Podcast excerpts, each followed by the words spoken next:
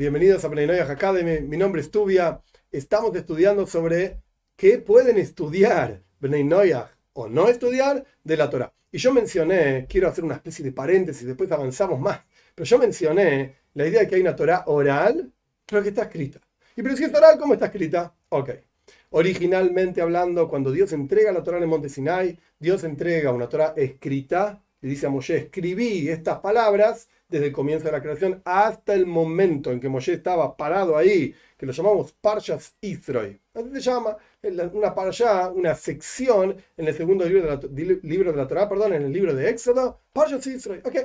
Moshe escribió desde el comienzo, dictado por Dios, hasta ese momento. Y después, a medida que iban pasando las cuestiones, las historias, como uno va leyendo en el texto de la Torah y va avanzando los cinco libros de Moshe, Dios le decía a Moshe, escribí esto, escribí aquello, registra esto, registra lo otro, porque con seguridad pasaron montones de cosas que no están registradas. Y Moshe se levantó la mañana y le dio la cabeza y tuvo que tomar un ibuprofeno. Y Moshe ese día se fue a dormir tarde. Y Aarón se peleó con la esposa. Y yo qué montones de cosas que pasaron en el desierto. Y sin embargo no están registradas. ¿Por qué? Porque Dios no vio, por lo que sea, yo no soy Dios, por supuesto, la necesidad de registrar esos eventos para la posteridad, porque no tenía ninguna enseñanza, por la razón que sea, sea lo que fuere que pasó y sea la que, fue, la que fuere la razón por la cual Dios dijo, esto no es necesario. Pero hay cosas que sí, están escritas, están registradas, Dios le fue dictando a Moshe. Hay una discusión entre nuestros sabios sobre los últimos ocho versículos de la Torah, que hablan de la muerte de Moshe. Y nuestros sabios dicen, hoy, ¿cómo puede ser que Moshe mismo estaba escribiendo sobre su propia muerte? Suena terrible. Entonces, hay una opinión que dice que en realidad Yehoshua, el sucesor de Moshe en el liderazgo y el mando del pueblo de Israel, quien ingresa con el pueblo de Israel a la tierra de Israel, a la tierra de Canaán, para transformarla, transformarla en Israel, etc., es Yehoshua el que escribe los últimos ocho versículos.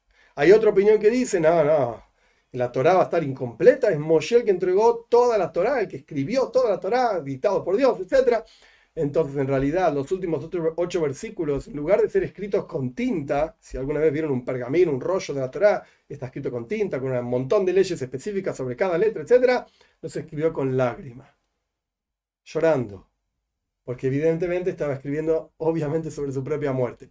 Pero estos son los últimos ocho versículos, sea, como puede, Dios le fue dictando a Moshe, esto es la Torah escrita. En agregado a todo esto está todo lo que llamamos el Tanaj. Tanaj son tres palabras, Torah, los cinco libros de Moshe, Nebihim, la N de Tanaj, Nebihim, profetas, y Hetubim, escritos, que subim, Ktubim, como quieran decirlo, escritos. Los profetas son, por ejemplo, Isaías, Ishaya, eh, Amós, qué sé yo, hay un montón. Y los, Nevi, y los Ksubim, los escritos, son, por ejemplo, los Salmos, Coyeles, Eclesiastes, hay un montón de escritos. Perfecto.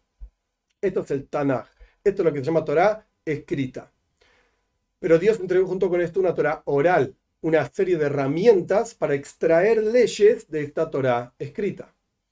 Ahora bien, llamamos a la interpretación y la extracción de leyes utilizando las herramientas que Dios le dio a Moshe en Sinai, llamamos al, acto de extraer una idea novedosa, lo llamamos justamente una novedad, un hidush. Pero aquí surge una pregunta. ¿Cómo hidush? ¿Cómo la novedad? Si todo fue, toda la Torah fue entregada a Moshe en el monte Sinai, ¿cómo puede ser que generaciones después haya una novedad? ¿Qué novedad? Ya le fue entregada a Moshe. Entonces, ¿cómo se llama novedad? Y la idea es la siguiente. A Moshe le fue entregado en forma general toda la Torah escrita, es el texto literalmente, las letras, etc. Y una, y una en forma general, una Torah oral, con, de vuelta, herramientas para interpretar y entender la Torah escrita. Pero después, generación tras generación, los grandes sabios de cada generación utilizan estas herramientas para extraer desde lo general algo particular, puntual, una ley puntual. ¿Moshe sabía esa ley puntual? Probablemente no.